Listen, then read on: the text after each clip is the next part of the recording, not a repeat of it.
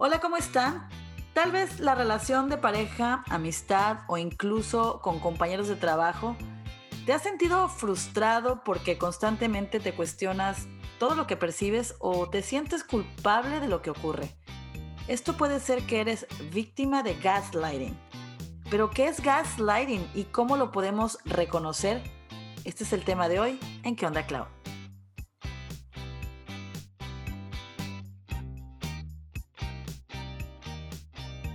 Seguramente te identificas con algunos términos como yo no dije eso, no es para tanto, ay, no aguantas nada, es broma, ay, qué exagerado eres o exagerada. Bueno, estos términos seguramente los hemos escuchado y para hablarnos de este tema está con nosotros la psicóloga Fabiola Gámez. Muchas gracias por estar de nuevamente con nosotros. Y con nosotros también está Priscila Rice que nos va a dar su testimonio de cómo ella fue víctima de gaslighting. Bienvenidas a las dos. ¿Cómo están? Hola, hola, hola, Clau. Bueno, este hola, Gracias. Gracias por estar otra vez. Bueno, este término está en inglés, gaslighting, y tal vez por lo que lo dejé con este idioma es porque pues estamos en Estados Unidos y lo, lo usamos muy común. No sé si en otros países le digan igual, pero realmente últimamente como que todo el mundo te dice, ah, te está, te está haciendo gaslighting y pues muchos se pueden preguntar, ¿qué es eso? ¿Qué es gaslighting? Pues prácticamente es un abuso, pero esto inició el término de una película que originalmente era una obra de teatro británica y en la película pues el esposo manipula a la mujer para que ella crea que está loca y de esa forma le roba y además eh, le escondía cosas para que ella dude de sí misma y diga, ay, ¿será que sí lo perdí? Pero en realidad le estaba robando. Y también hace que como que no se acuerde. Pero ¿de dónde viene lo de gaslighting? En ese tiempo eh, no tenían ellos luz, electricidad, tenían como una lámpara de gas y él le bajaba el nivel y se veía más tenue la luz. Entonces, él le hacía creer a ella de que no, o sea, está brillante, tú estás viendo mal. Y ella no, pero está tenue. Total que la hacía dudar a la pobre mujer. Y pues aunque fue una película, una obra de teatro, realmente esto pasa muy, muy frecuentemente. Y no solamente con nuestra pareja, puede pasar con compañeros de trabajo, con amistades, en fin. Para que nos hable más detalladamente de este tema, Dinos, Fab, ¿cómo, ¿qué es gaslighting realmente? ¿Cómo están? Eh, encantada de estar aquí con ustedes y gracias por el tema, Clau, porque creo que, o sea, más allá de que es un tema que está de moda, si lo buscas en las redes sociales te van a salir mil publicaciones al respecto, creo que es importante. Siempre he creído que información es poder y creo que una de las maravillas que tiene nuestra generación es que nos estamos dando permiso de hablar de estos temas, ¿no? Contestando a tu pregunta, gaslighting responde principalmente a un tipo de abuso emocional que se da de una persona a otra. Eh, como bien decías, no necesariamente solo dentro de las relaciones de pareja, puede ser dentro de relaciones laborales, dentro de las relaciones de familia, amigos, pero la principal característica, y a mí lo que me parece lo más grave de, esto es que logran que la víctima o que la persona que, que sufre de gaslighting empiece a dudar de sí misma, pero no dudar en el sentido de, ay, pues igual no soy tan buena para eso, dudar de tu percepción de la realidad. Que si me preguntas a mí es como de las peores cosas que te pueden hacer el decir, es que te juro que lo escuché, ¿no? O sea, lo estabas escuchando conmigo, no, no es cierto, ¿no? O es que te juro que teníamos tanto en la cuenta y no toqué nada, no, no te hagas, ¿no? O es que te juro que eso le dijiste a mi papá el día que estábamos sentados y todo, no, no es cierto. Entonces, eso empieza a generar demasiada desesperación en las personas y puede llegar al punto en el que, bueno, como empiezas a dudar ya de tu realidad, ¿no? Como decir, híjole, sí de verdad lo, o si lo dije, lo pensé, este, si pasó o lo soñé, o qué tanto la historia que me estoy contando es real. Y entonces la gente empieza a dudar de si padecen trastornos eh, psicológicos, ¿no? O empiezan a dudar de sí mismos y esto desencadena en temas, por ejemplo, de ansiedad y depresión muy fuertes, ¿no? con temas de codependencia, con temas de poca seguridad. Entonces creo que es súper importante platicarlo porque porque nos puede pasar a todos, porque no se trata de que seas débil o no, o no se trata de que estés enfermo o no, es algo, es una manipulación que se va dando con el tiempo, no es algo que pasa de la noche a la mañana, se va dando con el tiempo y va creciendo, entonces nos puede pasar a todos, ¿no?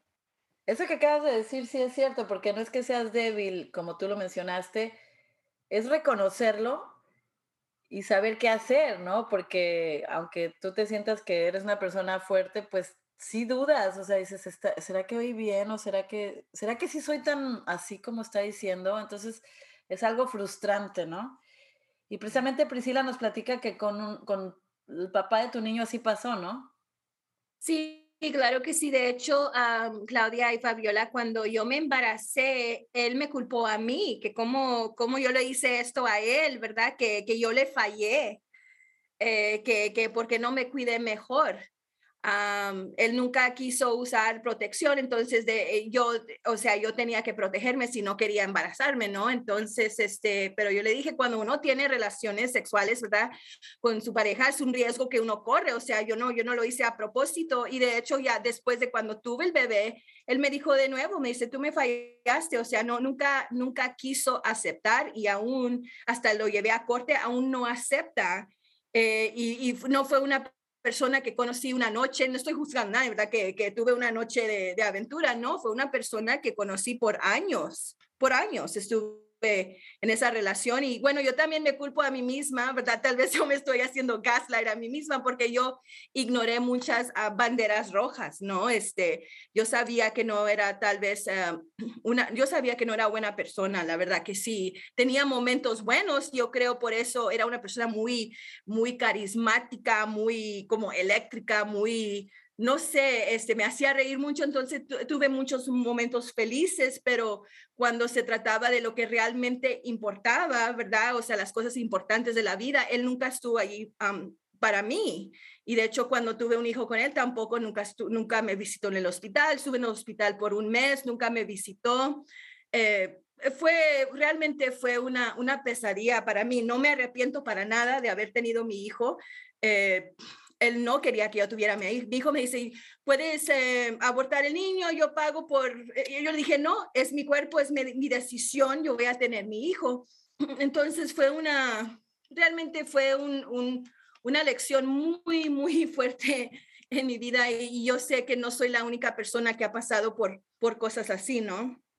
Mencionabas anteriormente, Priscila, que era de otro país, entonces eso te hacía pensar como que, ah, a lo mejor piensa diferente y te, como que hasta cierto punto lo justificabas.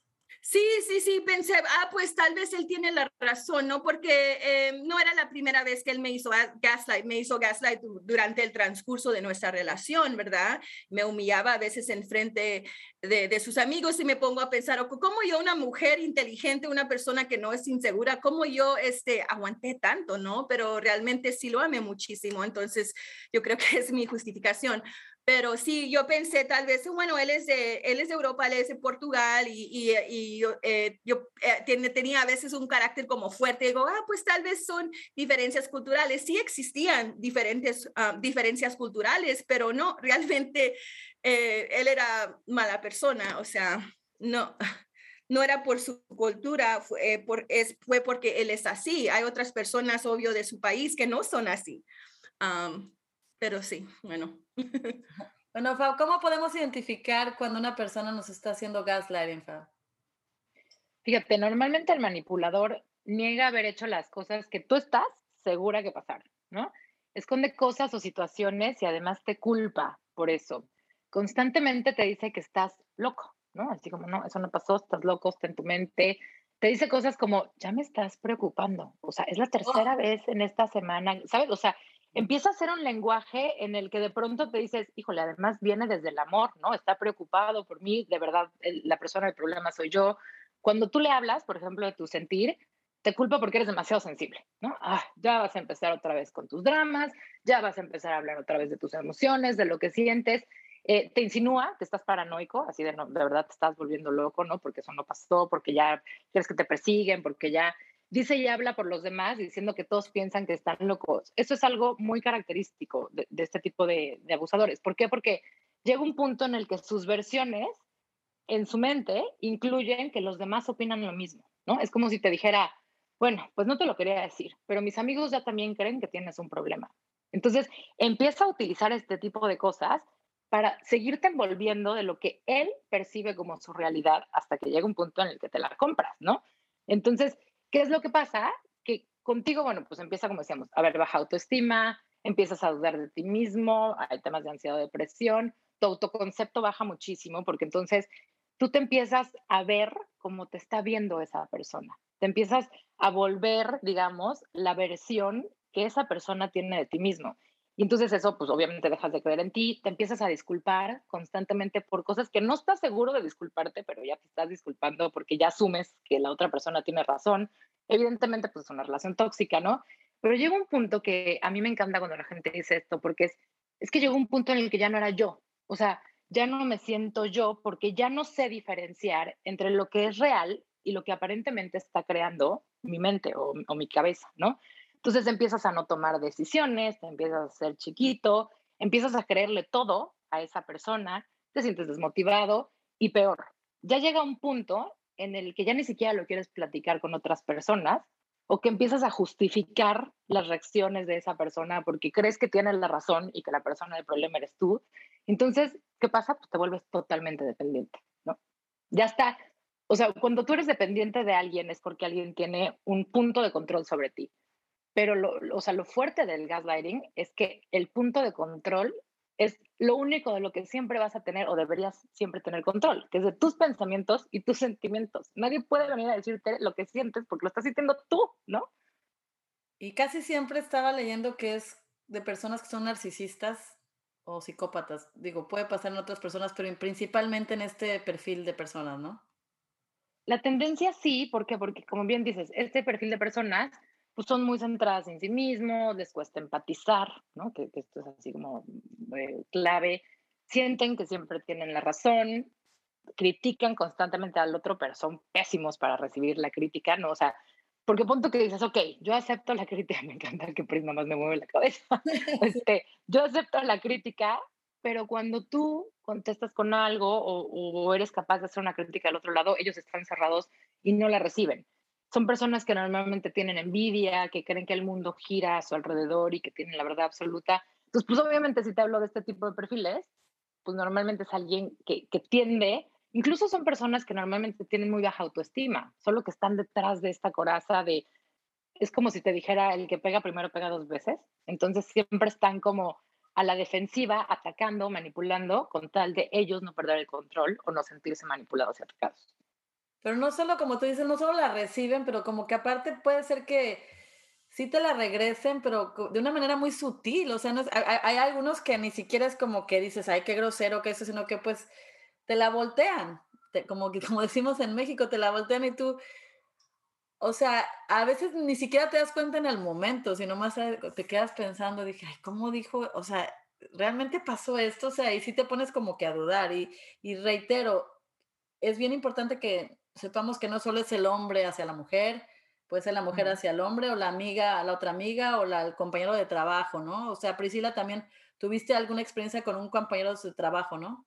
Sí, este, cuando estaba empezando, eh, cuando estaba en mis 20, ¿verdad? Ya estoy en mis 40, este, bueno, ya casi voy para los 50, ¿verdad? Pero este, un ex jefe de trabajo, este, siempre era muy arrogante, muy grosero, muy, eh, nos decía palabras feas, entonces todos aguantaban. Él, él, era así con las mujeres, con los hombres, no importaba, él era así, ¿verdad? Y este, un día yo decidí dejar ese trabajo porque ya, ya no aguantaba. Entonces, pero pensé, ok, antes de renunciar al trabajo voy a ir a hablar con, con una persona que eh, un ejecutivo, ¿verdad? Entonces fui a hablar con esa persona, me creyó, este, después varias personas, este, también empezaron a expresarse, ¿verdad?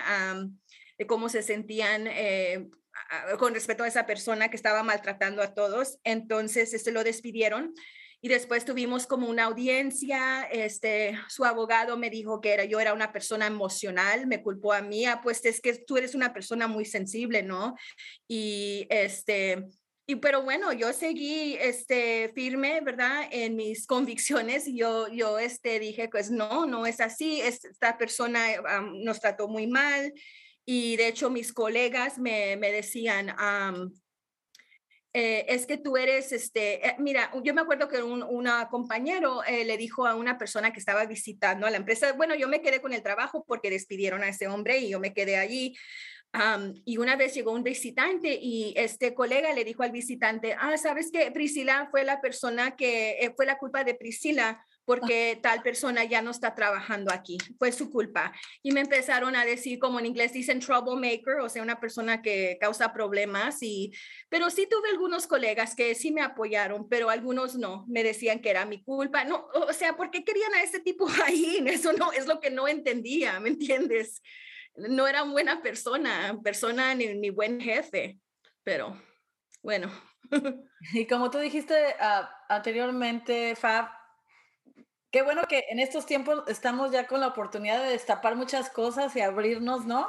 A los temas. Yo creo que antes uno como que aguantaban más otras generaciones o, y ahorita hay muchos movimientos como el Me Too y muchos movimientos en los que puedes expresar realmente lo que está pasando y como que, como en México yo sí te creo y abrirnos más a la posibilidad de que estas personas sí te están abusando emocionalmente, que no es que tú seas sensible, no es que tú estés loca, ¿no?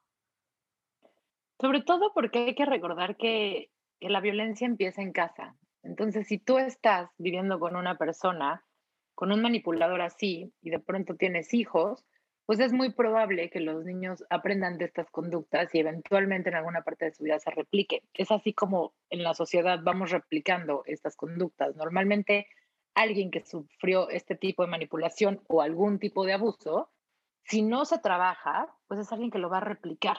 ¿Por qué? Porque Imagínate que e, esta manipulación la, sufres, digamos, o la padeces de alguien que para ti es un concepto de amor, ya sea tu pareja, tus papás, ¿no? Entonces, pues vas formando en tu cabeza ese concepto de amor bajo esas características. ¿Y qué es lo que va a pasar? Que lo vas a volver a entregar de la misma manera. Entonces, creo que es bien importante remarcar que la parte de, de gaslighting, e, este tipo de manipulación en específico, tiene que ver con que llegue al punto en el que tú dudas de ti mismo. O sea, por ejemplo, si ahorita eh, Priscila decía, es que ellos me decían troublemaker. Si tú en algún momento ya te despertabas totalmente convencida que eras una troublemaker, ahí estamos hablando de gaslighting, ¿no? ¿Por qué? Porque ya te compraste su realidad. O si en algún momento con tu expareja llegaste a dudar, ¿será que si no me cuidé? ¿Será que sí fallé? ¿Será que sí se me fue? O sea, ya cuando te compras la versión del otro y la haces propia, ahí es donde perdimos. Porque entonces, pues es tristísimo porque ya de que tienes control tú, ¿no? Si ya no puedes estar segura ni de lo que piensas ni de lo que sientes. Así de grave es. ¿Y qué pasa cuando llegas a ese punto? ¿Es buscar ayuda, terapia? Sí, a ver, normalmente estamos hablando de, de personas que, que, cuya autoestima o autoconcepto ya están muy abajo, ¿no? Entonces, para mí siempre el primer paso es aceptemos la situación, aceptemos y llamémoslo como, o sea, por su nombre, ¿no? Me siento manipulado. ¿Por qué? Porque desgraciadamente nos cuesta mucho vernos débiles o vernos vulnerables en ciertas situaciones. Entonces a veces empezamos a ocultarlo. Si lo empiezas a aceptar, va a ser mucho más fácil que trabajes con ello, ¿no? Hay que separar un poco la realidad de lo que dice el otro. Acuérdate que el otro tiene derecho a tener una opinión, una versión de las cosas, una percepción, pero eso no lo hace completamente real. Entonces, si tú estás llegando a un punto en el que dices, creo que ya estoy siendo manipulado, anota esos puntos de las conversaciones después de que tengas conversaciones con esas personas. O trata de repetir lo que está tratando de decir y díselo como, a ver, estoy entendiendo que me estás diciendo esto, como replicándoselo de manera que te puedas acercar lo más posible a la realidad y que en esos momentos en los que dudes de ti, tengas como para dónde acudir. En lista de las situaciones en las que te sientes manipulado, ¿no? O sea, dices, ok, ya acepté que me siento manipulado. ¿Bajo qué situaciones? Cuando tratamos temas de dinero, cuando tratamos temas de los hijos, cuando siento que tengo una junta con él, cuando, ¿no? Y entonces, después de eso, o sea, la mejor recomendación es empezamos a trabajar en tu autoestima, porque tampoco es tu culpa que tu autoestima esté baja en estos momentos. Ha sido producto de las consecuencias y lo importante es que lo puedes cambiar, ¿no? Entonces, yo invito a estas personas cuando trabajamos este tipo de temas a decir, a ver, primero vamos a identificar qué tanta dependencia hay en esta relación. ¿Eres capaz de visualizar tu vida sin esa persona? O bien el miedo, o bien la ansiedad, porque entonces ahí empezamos a identificar los puntos de control que tiene esa persona sobre ti. Pero también algo que estaba leyendo, a ver, tú dime si estoy bien, ah, o ese artículo que decía, también es importante como que ya cuando estás dudando, y, o sea, es como para volverte loca, literal, a veces, ¿no? y dices, como que buscar personas como que, que, te validen lo que dijiste o lo que pasó. O sea, si puedes, también es una ayuda, ¿no? Decir, oye, a ver, eh, esto, ¿tú cómo lo ves? que O tú estabas ahí, o sea, estoy mal, o sea, porque sí, ya empiezas a dudar. Esa es una gran herramienta, cuando te puedes acercar a tus familiares, a tus amigos, para empezar a corroborar este tipo de información. ¿Por qué? Porque si estamos discutiendo tú y yo, Clau, puntos de vista diferentes, y no podemos llegar a nada porque tu verdad es muy distinta a mi verdad, pues vamos a tener que hablarle a un tercero, ¿no? O voy a tener que buscar un tercero para decir, oye, es que Clau me está diciendo que tengo el pelo chino, pero yo me veo lacia, ¿no? O sea, sí es, es válido, muy válido y es muy eh, sanador, digamos, empezar a, a, contar con tus familiares, con tus amigos, para ver qué tanto es real y qué otra parte a lo mejor sí es parte de esta manipulación, ¿no? Y como tú dices, aceptar. A mí me ha pasado así con una persona que dices, pues, ay, a veces digo, pues me voy a quedar sin un amigos o algo así, ¿no? Pero preferible tenerlos que realmente está sana las relaciones a alguien que te dice algo y no es así, dudas, pues mejor, ¿sabes qué? Como que alejarse, porque es otra situación, ¿no? Donde te puedas alejar de esa situación mejor. Claro, total. Sabes que yo, yo siempre he dicho que no hay nada peor en el mundo que tener que validar tus emociones con alguien. O sea, no poder llegar a decir, me siento enojado, me siento triste, sino, ah, me siento triste porque tengo derecho a estar triste porque me pasó. ¿Por qué tengo que estar validando lo que siento? Pues es lo que siento y se vale, ¿no? Entonces, cuando le empezamos a quitar etiquetas a nuestras emociones, si son buenas o malas, o válidas o no válidas, simplemente aceptarlas por lo que son. Y no te estoy pidiendo que, que estés triste conmigo, solo te estoy diciendo que a mí estos comportamientos me ponen mal. Y es válido, pero qué flojera como en la escuela, ¿no? Tener que estar justificando mi respuesta acerca de lo que siento y lo que pienso. Pues eso siento y eso pienso y tengo derecho, ¿no? Sí, aquí decía, ¿qué hacer? Es confiar en tu intuición, no buscar aprobación. Recuerda tu soberanía de tus propios pensamientos, o sea, no dudes de tus pensamientos, sé consciente de tus valores y también mantener límites personales. Eso de ser consciente de tus valores se me hace bien importante porque pues eso es lo que yo pienso, esos son mis valores y pues no me vas a hacer dudar y punto, ¿no? Claro, totalmente. ¿Tú qué piensas, Priscila, de todo esto? ¿Sí te estaban haciendo gaslighting y... Sí, sí, este, estoy procesando todo lo que, lo que estás diciendo, Clau, y también lo que está diciendo a Fabiola. Y, y, pienso este, también que mi ex tiene ese perfil como de narcisista, de psicópata, psicópata porque es una persona, me decía, ¿sabes qué? Eh, cuando terminamos la relación, dice, yo tengo una memoria corta. Eh, para él, cada persona es reemplazable, o sea, amigos, amantes, novias, puede reemplazar una persona así como nada y seguir su vida y seguir feliz y y está bien, pero no creo que está feliz. Bueno, no, realmente no me debo importar cómo él se siente, pero él es así, o sea, pasar el tiempo, ¿me entiendes? Entonces, este, no, no, se, no se preocupa con las emociones de otros, solo se preocupa por, por sí mismo. Qué bueno, qué bueno que ya no está en mi vida. Me siento triste por mi hijo, ¿no? Pero qué bueno que, que no está en mi vida. Qué bueno, la verdad, qué bueno que tomaste esa decisión. Y Fab, ¿qué es lo que podemos ah, hacer? Haz de cuenta, ¿cómo se le dice en español? Porque gaslighting, ¿cómo lo, describirías en español? Para reconocer ese Tal cual es, un, es una manipulación. Porque, como bien dices, gaslighting, el término viene en la película. Como así se llamaba la película, lo dejaron como la etiqueta, pero en realidad es un, un tipo de manipulación que forma parte de un abuso emocional. Sí, más que nada lo dejé así porque sí, muchos se preguntaban qué es gaslighting. Lo, lo, escuchas por todos lados y pues básicamente es una manipulación y hay que estar alerta, ¿no? Totalmente. ¿Sabes qué es muy importante? Hablar. Eh, somos una cultura, creo que estamos cambiando, pero no estamos acostumbrados a hablar de nuestras emociones y de nuestros sentimientos. Y es el primer paso para poder lidiar con ellas, ¿no? Hablar de ellas, reconocerlas, identificarlas, porque, porque lo que sientas es perfectamente válido. Aquí no se trata de si está bien o si está mal. Yo siempre digo, a ver, eso que estás sintiendo es válido. Solo vamos a ver si te es funcional en la vida o no. Pero no es ni bueno ni malo, no hay emociones buenas ni malas. Hay emociones, nada más. Y hay situaciones que nos generan una emoción. ¿Qué vamos a hacer con esto? Entonces creo que tener la apertura de poder platicar acerca de tu forma de sentir, de tu forma de pensar, sin que se te esté juzgando por eso o etiquetando por esto, creo que es un gran principio. Y también el ejercicio es del otro lado, ¿no? Dejemos de estar juzgando las emociones de los demás como buenas y malas. No nos toca. es lo que el otro está viviendo y es validísimo dentro de su concepto de la realidad.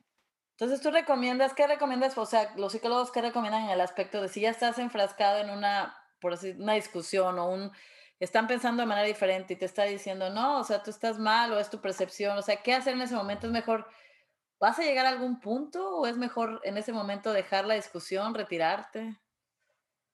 Probablemente sí, porque desgraciadamente, como esto es un tipo de violencia, de alguna u otra manera, la, violencia es exponencial. La violencia, desgraciadamente, no, muy pocas veces se queda en el mismo nivel en el que empezó.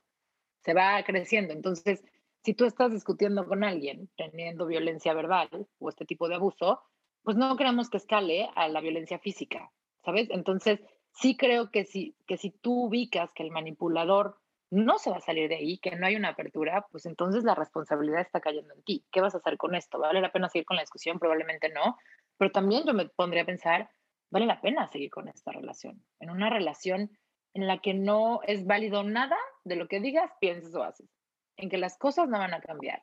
Entonces, ¿dónde está esta parte de poder vivir con alguien que no cree en absolutamente nada de lo que dices, piensas o haces? Cuando es una pareja, pues tal vez sí dices, pues no voy a estar en relación, me voy a ir, o una amistad que te está ya es media tóxica, también dices, no, pues mejor me alejo. Pero ¿qué pasa si es un familiar o es tu mamá o tu papá o tu hermano? Pues mira, lo, lo que pasa es que de pronto creemos que porque tenemos el mismo apellido, la misma sangre, hay que tratarnos diferentes. Pero si bien a lo mejor la opción no es sácalos de tu vida y bórralos, hay una carta mágica que tenemos todos que se llama poner límites pongamos límites de nuestras relaciones, de cómo queremos operar con el otro, de hasta dónde vamos a dejar que se metan, hasta dónde nos van a permitir que nos metamos y dónde están, o sea, pregúntate dónde están los límites de lo sano para ti, de lo que funciona para ti. Si para ti el límite está en frecuentarlos cada cierto tiempo, en no lidiar con estos temas con ellos, ponlos, manténlos. Acuérdate que cuando ponemos límites, normalmente es incómodo, porque las demás personas es como, ¿y hasta qué le pasó? ¿No? O sea, ¿por qué de la noche a la mañana ya se puso ruda con estos temas o ya no quiere? Va a ser un proceso incómodo, pero una vez que pasamos esa incomodidad, vamos a fluir mucho mejor con las relaciones, porque los límites deben existir para algo, para aprender a respetarnos unos con otros y a vivir en lo que conocemos como libertad emocional. Cuando mencionabas que esto se va por generaciones y así se va esparciendo cualquier tipo de conducta, pues es como que también oportunidad de nuestros niños, ¿no? O sea, de alguna manera, por ejemplo, si mi niña hace algo, decirle, pues yo lo que les digo a mis hijos es, o sea, acepta tu error. Eso es algo de que, algo que siempre le digo a mis hijos, de las cosas que se acuérdense de mí cuando me muera, es una de esas, es esa. Acepta cuando la cagaste, o sea, básicamente, o sea, de verdad. Y, y no solo me refiero al ámbito familiar, le digo, porque eso te va a traer consecuencias en ambientes de trabajo, en muchas cosas. O sea, por ejemplo, digo a mi hija, si tú la regaste, ejemplo, en, en un diseño, ella es diseñadora gráfica, y si te viene tú, no, pues que tú lo hiciste así, que no diga, no, es que lo que pasa que fulanita o es que menganito, no, o sea, le digo, tú acepta de que, ¿sabes qué? La regué, la regué y pues lo, lo puedo volver a hacer o lo que sea, ¿no? Porque siento que la otra persona que te está diciendo algo, te está preguntando algo y tú fuiste la que tuviste el error, como que hasta la desarmas, ¿no? O sea, ya no, ya no, ya no entras en esa discusión de que no, pues yo le dije, pero es que pasó. Y cuando hay siempre pretextos, siento que aunque sea algo, parece diferente, pero siento que sí puedes convertirse en gaslighting en un futuro si una persona no acepta sus errores, no acepta sus cosas, entonces como que siempre vas a tratar de culpar a los demás o hacerlo como que los otros tuvieron la culpa, de que tú hiciste por acá o justificar cuando pues sabes que sí la regué, ah, perdón, pero es que creo que tiene que ver con eso último que dijiste. A veces formamos familias en las que el error es lo peor que nos puede eh, pasar, ¿no? Entonces, si nosotros trabajamos con nuestros niños en hacerles entender que equivocarse no es malo, te va a pasar no una, sino muchísimas veces en la vida, y cambiamos el concepto de error y de equivocarse, sabiendo que esto no te define, que esto no define cuánto vales o cuánto eres, que esto no define el resto de tu vida, que se vale equivocarse, muy probablemente vamos a dejar de pelearnos con la idea de cometer un error y nos va a ser mucho más fácil aceptar los errores que cometemos. Sí, por ahí leí también eso de que a veces como que esperamos mucho de los niños, que no se equivoquen o que no hagan cosas cuando nosotros tenemos un chorro de errores. y a veces esperamos que los niños no se equivoquen tanto. Y pues imagínate, ahora va a crecer el pobre niño con miedo a equivocarse porque, porque hay una expectativa, ¿no? Bueno, ¿con qué nos dejas para aplicar a estas personas? ¿Qué es lo que podemos hacer? Y para cerrar este episodio de qué hacer básicamente en esta situación. Primero, con que pase lo que pase, nada ni nadie debe tener el poder de hacerte dudar de ti misma o de ti mismo. Jamás, jamás, por favor, hagas lo que hagas, date cuenta de si realmente le estás entregando este poder a alguien porque es el mayor poder que alguien debe, que alguien, el mayor poder que alguien puede tener sobre ti. Entonces, hay que regresar a nosotros, hay que confiar en que lo que viste, lo que viviste, lo que creíste es real. Entonces, en el momento en el que nos damos permiso de, de creer igual en nosotros como estamos creyendo en el manipulador, las cosas pueden cambiar. Y dos, por supuesto, buscar ayuda, ¿no? Como decíamos al principio, esto no te hace menos, al contrario, te hace más fuerte, te puede hacer más valiente, te puede hacer una mejor persona y levantar la mano y buscar ayuda y decir, oigan, creo que me siento manipulada, me estoy en una situación en la que ya no alcanzo a, discernir qué es real y qué no, necesito ayuda y buscar ayuda profesional, ¿no? Para, para eso estamos los psicólogos, para eso están los terapeutas, o sea, esta parte de ¿cómo te puedo ayudar? Porque si lo dejas pasar es una bola de nieve. Cada día que pasas sin poner un alto a la manipulación es cada día que pierdes de control sobre ti. Priscila, ¿con qué queremos cerrar? ¿Qué piensas de todo esto que dijo Fa? Estoy aprendiendo mucho de, Fabiola y este, me encanta lo que está diciendo y sí, este, estoy completamente de acuerdo que nunca permites a una persona que, que te haga dudar de sí misma, de que baje tu autoestima y por favor escucha tu intuición. Si tú sabes si hay algo que no está bien, entonces yo pienso que, bueno, no soy psicóloga, si, Fabiola me puedes decir si estoy equivocada o no, pero es mejor eh, no seguir con esa persona si te está, si te está haciendo sentir así desde el inicio, que estás dudando de sí misma. O sea, corra, go run, salte de esa relación. no vuelvas a dudar de tu opinión. Hasta ahorita dudaste de tu opinión. Es tu opinión y es validísima. Okay, okay, no, y tienes toda la razón. Muchas gracias a Y con eso nos vamos a despedir de, este episodio. Es muy importante, no dudes de ti, no dudes de tu intuición. ¿Cierto, Fabiola? Totalmente de acuerdo. Pues muchas gracias a las dos por haber estado y nos vemos a la próxima. Que tengan muy A ti, Clau. Gracias. Bye.